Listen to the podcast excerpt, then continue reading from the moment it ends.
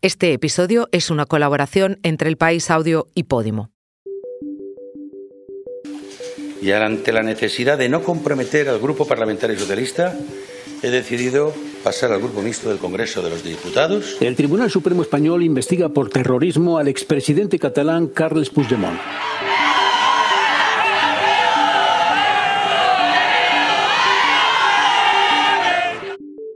El exministro de Transportes, José Luis Ábalos, se pasó al grupo mixto tras desatender la petición del PSOE de dejar su escaño por el caso Coldo. ¿Qué supone para Pedro Sánchez y su gobierno este movimiento de Ábalos? En clave judicial, el Tribunal Supremo abrió esta semana una causa penal contra Carles Puigdemont por terrorismo. ¿Por qué ha ido el alto tribunal contra el criterio de la Fiscalía? La selección ganó la Liga de las Naciones seis meses después de llevarse el Mundial. ¿Cómo están evolucionando estas jugadoras?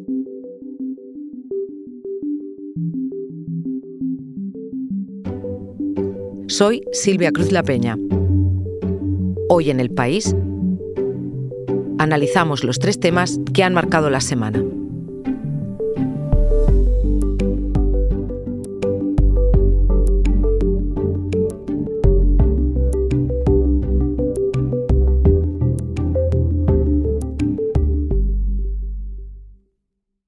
Después de un fin de semana de reuniones y peticiones hechas en privado, el Partido Socialista pidió a José Luis Ábalos que dejara su escaño. La Comisión Ejecutiva Federal del Partido Socialista ha decidido, en su reunión de hoy, de esta mañana, por unanimidad, solicitar a José Luis Ábalos la entrega de su acta al Grupo Parlamentario Socialista. El motivo, el caso Coldo, nombre de uno de los asesores que tuvo Ábalos mientras fue ministro de Transportes en la anterior legislatura. A Coldo García se le acusa de haber fraguado un negocio durante la pandemia de COVID en el que compraba y vendía mascarillas de las que se llevaba una comisión. Ábalos no está imputado ni implicado directamente en este momento de la investigación y a eso se agarró para anunciar su decisión de no abandonar su escaño y pasarse al grupo mixto. Para entender un poco mejor cuáles han sido las consecuencias de esta decisión, he llamado a mi compañero Javier Casqueiro. Hola Javier. Hola Silvia. Javier, eh, ¿se esperaban en las filas socialistas esta reacción de su compañero, un compañero que además fue secretario de organización? Si te refieres a si se esperaban que quisiera mantener el escaño a toda costa, a que saliera como salió tan dramáticamente en el Congreso, a que esté dando, no sé, un sinfín de entrevistas en todos los medios de comunicación y a que provocara el enorme shock y el enorme boquete político que ha provocado, yo creo que no, que eso no se lo podía esperar nadie. Y fundamentalmente cuando dices lo del secretario de organización, ¿no? Lo han dicho muchos de los dirigentes estos días en el Congreso cuando nos los encontrábamos, ¿no? ¿Cómo es posible que él, que fue secretario de organización, no se dé cuenta de, de lo que nos está haciendo, ¿no? Javier, ¿y cómo afecta a la composición del Parlamento este grupo mixto que cada vez es más numeroso y más variado? A ver, desde el punto de vista operativo, ¿no? Es verdad que algún diputado, por ejemplo, el otro día nos contaba Néstor Rego del BNG, ¿no? Oye, es que esto nos puede perjudicar porque es verdad que los recursos materiales, económicos, incluso de tiempo a la hora de intervenir, se reparten entre algunos de los miembros del, del, grupo mixto, ¿no? Y si hay más componentes, pues es más complicado por esa parte puede ser, desde el aspecto operativo. Desde el aspecto político yo creo que no va a afectar en nada. No veo a Ábalos queriendo intervenir y restando protagonismo político, ni votando muy diferente de lo que vote el PSOE. Por lo menos yo a día de hoy eso ahora no lo veo. Eso te quería preguntar a continuación, Javier. Eh, yendo a cuestiones concretas, por ejemplo, lo que tenemos ahora a las puertas, esa ley de amnistía, eh, ¿puede afectar la pérdida de este diputado? Quiero pensar que no, pero quiero pensar que no porque me parecería ya el colmo del, no sé si decir el transfugismo, de la traición, del fin, del, de lo peor de la política, ¿no? Pero como estoy acostumbrado y soy ya muy escéptico, pues puede pasar de todo. Él ha dicho que no, él ha dicho a su partido, le ha dicho que no se preocupe con respecto a las votaciones, ¿no? Y hay una frase que dejó el otro día en esa exposición tan dramática en el Congreso que a mí me, me parece relevante, ¿no? Él quiere permanecer, aparte de para defender su inocencia, como ha dicho, y su honor para tener una plataforma mediática. Es decir, para poder en un momento determinado, cuando surjan determinadas cosas, poder comparecer y montar un buen show en la sala de prensa del Congreso de los Diputados. Yo creo que eso es fundamental en esta estrategia, pero yo no le veo, por supuesto, no sé si por decir por principios, por coherencia o por ideología, no le veo votando en cosas relevantes en contra de lo que quiera el PSOE. No, no lo veo, la verdad. ¿Y qué pretendería con ese show, Javier? Pues mira, yo creo que pretende. A ver, aquí hay muchos componentes, ¿no? Hay componentes personales, sentimentales, hmm. de honor, en fin, yo eso mm, quiero creerme que hay algo de eso también, ¿no? Pero yo también creo que había avisos en clave interna, que había avisos hacia el PSOE de decir, oiga, yo esto que, se me está acusando no está probado, no estoy, en, no estoy en la querella todavía, no estoy investigado todavía y creo que me estáis dejando, que me estáis dejando a un lado, que me estáis dejando tirado. Yo tengo esa sensación, ¿no? Y yo no sé hasta qué punto, en un momento determinado, cuando se sienta todavía más acorralado, y yo creo que vamos a ver días todavía peores, él no tenga la tentación en algún momento de lanzar avisos todavía más potentes. Atacar para defenderse. Pues sí, atacar para defenderse, atacar para decir echarme una mano en lo que podáis, no sé si política, mediática, incluso judicialmente, si la cosa se complica, pero sí, yo, vamos, es un personaje, estamos hablando no de cualquier peón, como él quiso presentarse, ¿no? Estamos hablando de algo muy de primer nivel. Javier, y para acabar, esta ha sido efectivamente una semana muy movidita para el PSOE. Venía de sufrir además el varapalo en las elecciones gallegas.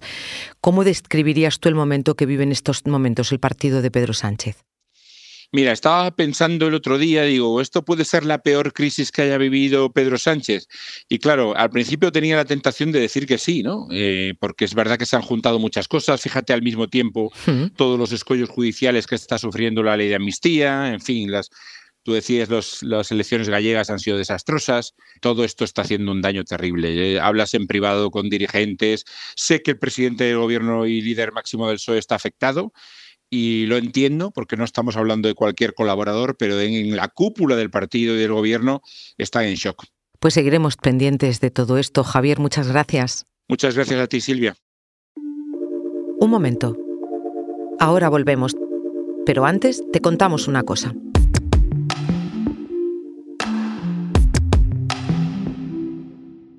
Hoy en el país te recomendamos Tenía la duda, el inicio de la nueva temporada del podcast de Judith Tiral con una geisha. ¿Podrías explicar qué es una geisha? O sea, ¿qué es lo que tienes que hacer?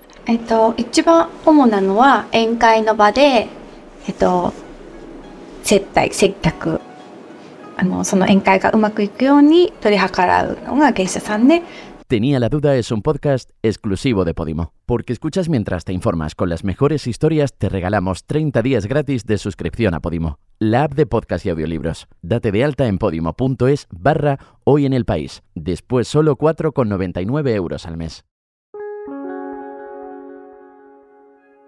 Como ha dicho Javier Casqueiro antes, el caso Ábalos ha colocado al PSOE en una situación bastante complicada. Una situación que se ha vuelto aún más delicada tras una decisión judicial que se conoció el jueves. Habla Reyes Rincón, compañera del país que cubre la información relacionada con justicia. El Tribunal Supremo ha abierto esta semana una causa para investigar a Carles Puigdemont en el caso Tsunami Democratic, que se centra en las protestas que se organizaron en octubre de 2019 después de la sentencia del procés. El caso Tsunami es el que investiga las protestas de 2019 contra la sentencia del Tribunal Supremo sobre el procés. El juez de la Audiencia Nacional encargado, Manuel García Castellón, pidió que se investigara al expresidente en esta causa, algo que la Fiscalía rechazó al considerar que no había indicios suficientes. Pero... lo que ha acordado el Supremo va en contra del criterio de la Fiscalía, que eh, después de mm, algunos tomas y dacas eh, se mostró contrario a investigar a Carles Puigdemont en este caso porque consideraba que no había indicios suficientes. El Supremo, sin embargo, cree que hay una pluralidad de indicios para abrir el caso contra Puigdemont porque le atribuye la autoría intelectual de todas las protestas que impulsó Tsunami, algunas de las cuales acabaron en disturbios graves eh, que ocasionaron lesiones a, varios agentes.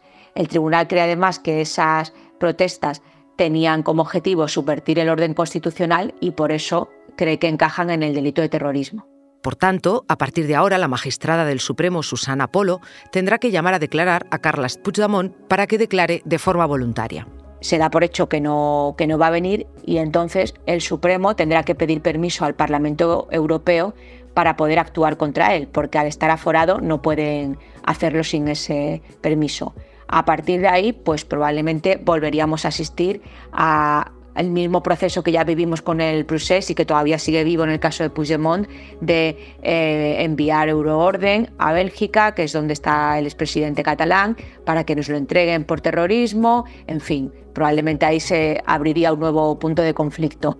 En ese nuevo punto de conflicto del que habla Reyes está uno de los asuntos clave de esta legislatura. En cualquier caso, ahora está tramitándose la amnistía y eso no se puede perder de vista porque mm, puede cambiar por completo el proceso, hay que ver cómo queda la redacción final, si incluye los delitos por, de terrorismo y cómo el Tribunal Supremo reacciona ante esa ley y si considera que hay que aplicársela a Puigdemont o no.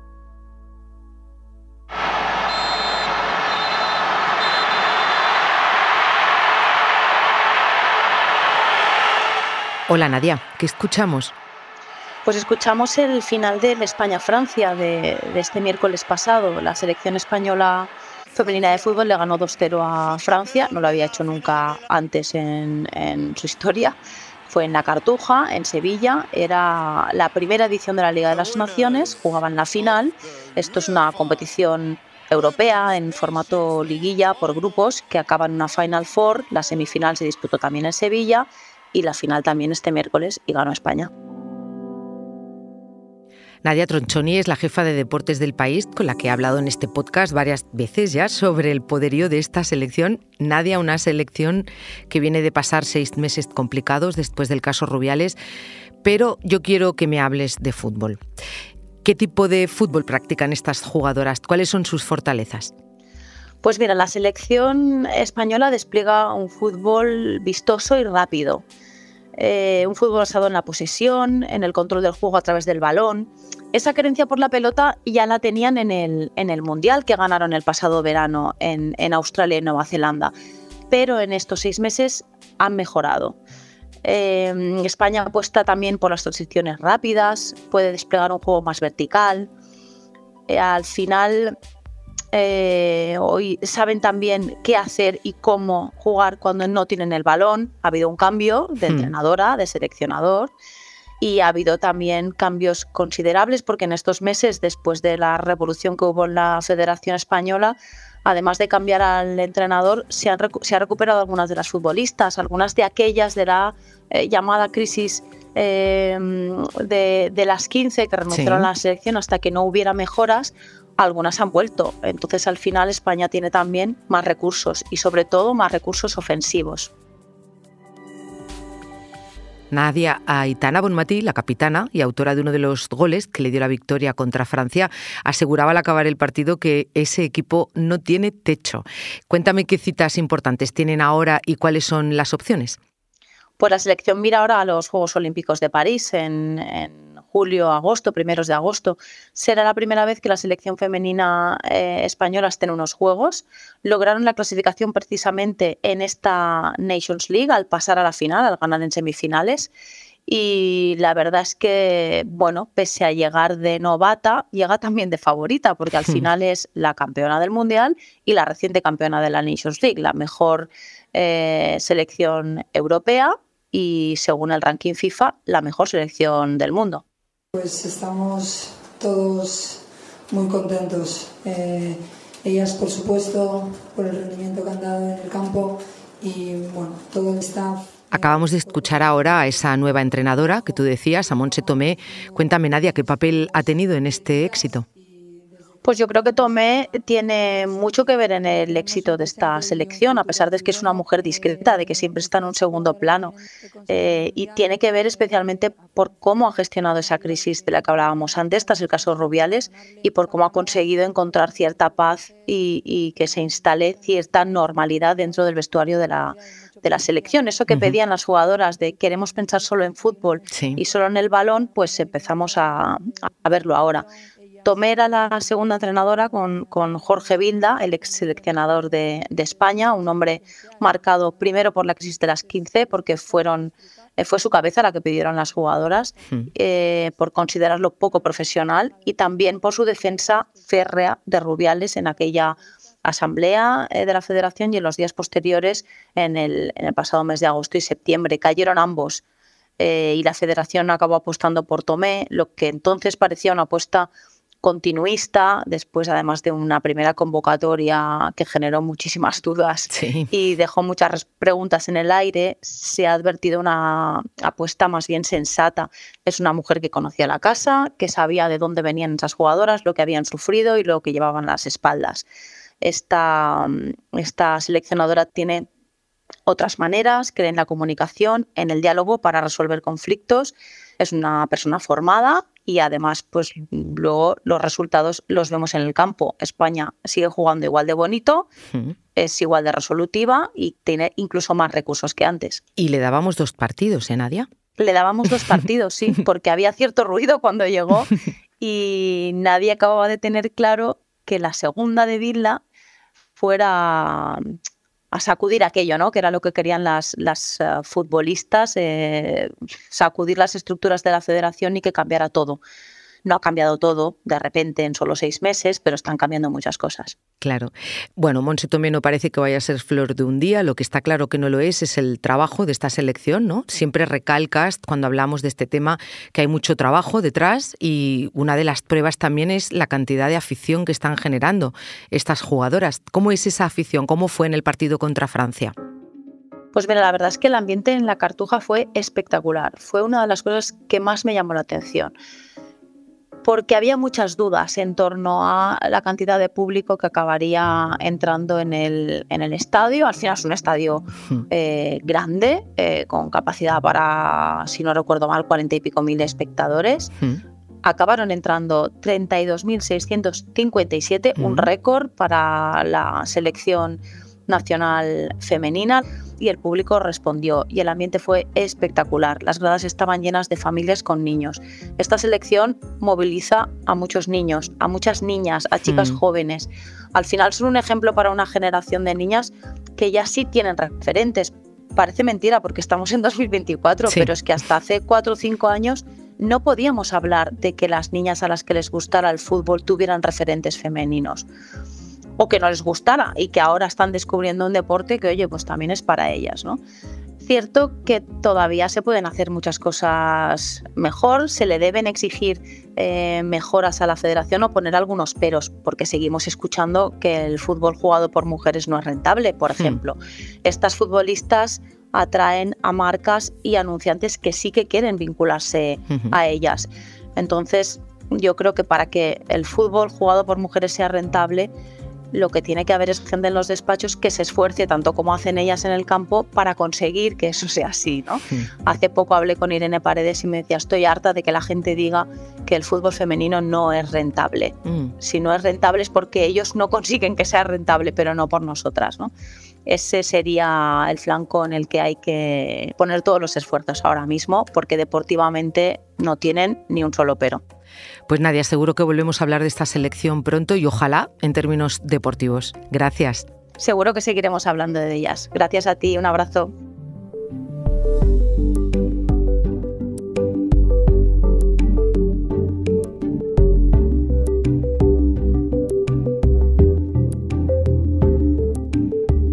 Este episodio lo han grabado y diseñado Camilo Iriarte y Nicolás Sabertidis. La edición es de Ana Rivera. Yo soy Silvia Cruz La Peña y he dirigido este episodio de Hoy en el País, edición fin de semana, realizado con José Juan Morales. Mañana volvemos con más historias. Gracias por escuchar.